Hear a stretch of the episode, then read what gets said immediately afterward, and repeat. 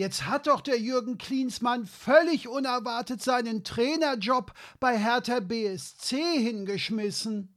Und das nach gerade einmal 76 Tagen.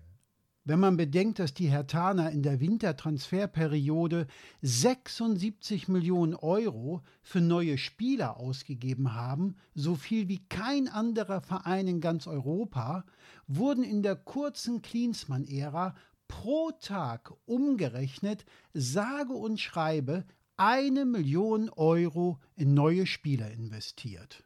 So gesehen kann Hertha BSC ja froh sein, dass er weg ist, sonst wären die jährlichen Gesamtausgaben für neue Spieler irgendwann höher als das Bruttosozialprodukt unseres Landes gewesen.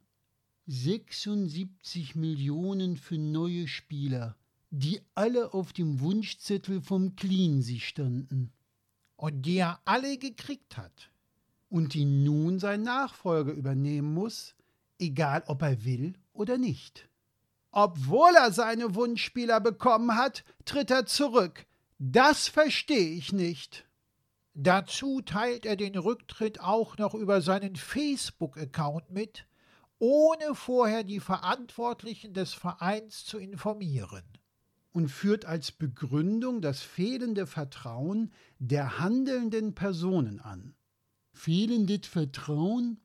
Also ich finde, wenn jemand mal eben 76 Millionen für die Wunschspieler der Trainers auf den Tisch legt, ist das eine Menge an Vertrauensbeweis. Für Herrn Klinsmann offensichtlich nicht. Ist ja auch nicht sein Geld. Auf jeden Fall ist die Art und Weise seines Rücktritts an schlechtem Stil nicht zu überbieten. Mit dem im Fußball oft beschworenen Fairplay hat das Ganze überhaupt nichts zu tun.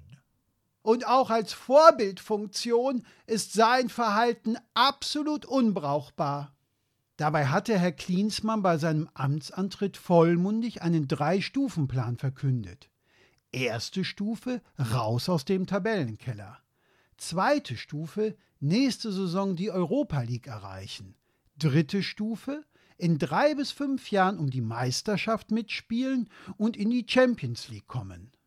Als er seinen Trainerjob hingeschmissen hat, war die Hertha immer noch im Tabellenkeller. Was hat man nun unter Cleansy erreicht? Man ist in der Tabelle keinen Schritt weiter, aber 76 Millionen Euro ärmer und steht in der Öffentlichkeit total belämmert da. Wie sagt man so schön? außer Spesen nichts gewesen. Außerordentlich kostspielige Spesen. Somit war die kurze Amtszeit von Herrn Klinsmann für alle Beteiligten das Gegenteil einer Win-Win-Situation, sondern vielmehr das größtmögliche Desaster, was man in der kurzen Zeit anrichten kann. Das Beste kommt ja noch.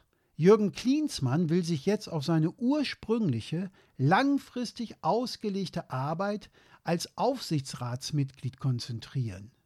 Bei Hertha BSC Berlin? Ja, bei Hertha BSC Berlin. Es sitzt nun also jemand im Aufsichtsrat von Hertha BSC Berlin, der dem Verein innerhalb von gerade einmal 76 Tagen in vielerlei Hinsicht nachhaltig verbrannte Erde hinterlassen hat? Genau so sieht es aus.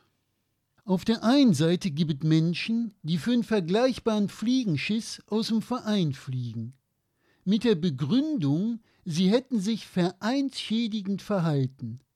Und andererseits gibt es welche, die an schlechtem Stil, mangelnder Vorbildfunktion ungenügendem Fairplay und vereinsschädigendem Verhalten nicht zu toppen sind. Und die sitzen dann im Aufsichtsrat. Das ist wiederum eine Logik, bei der wir uns nur noch wundern, dass wir uns wundern.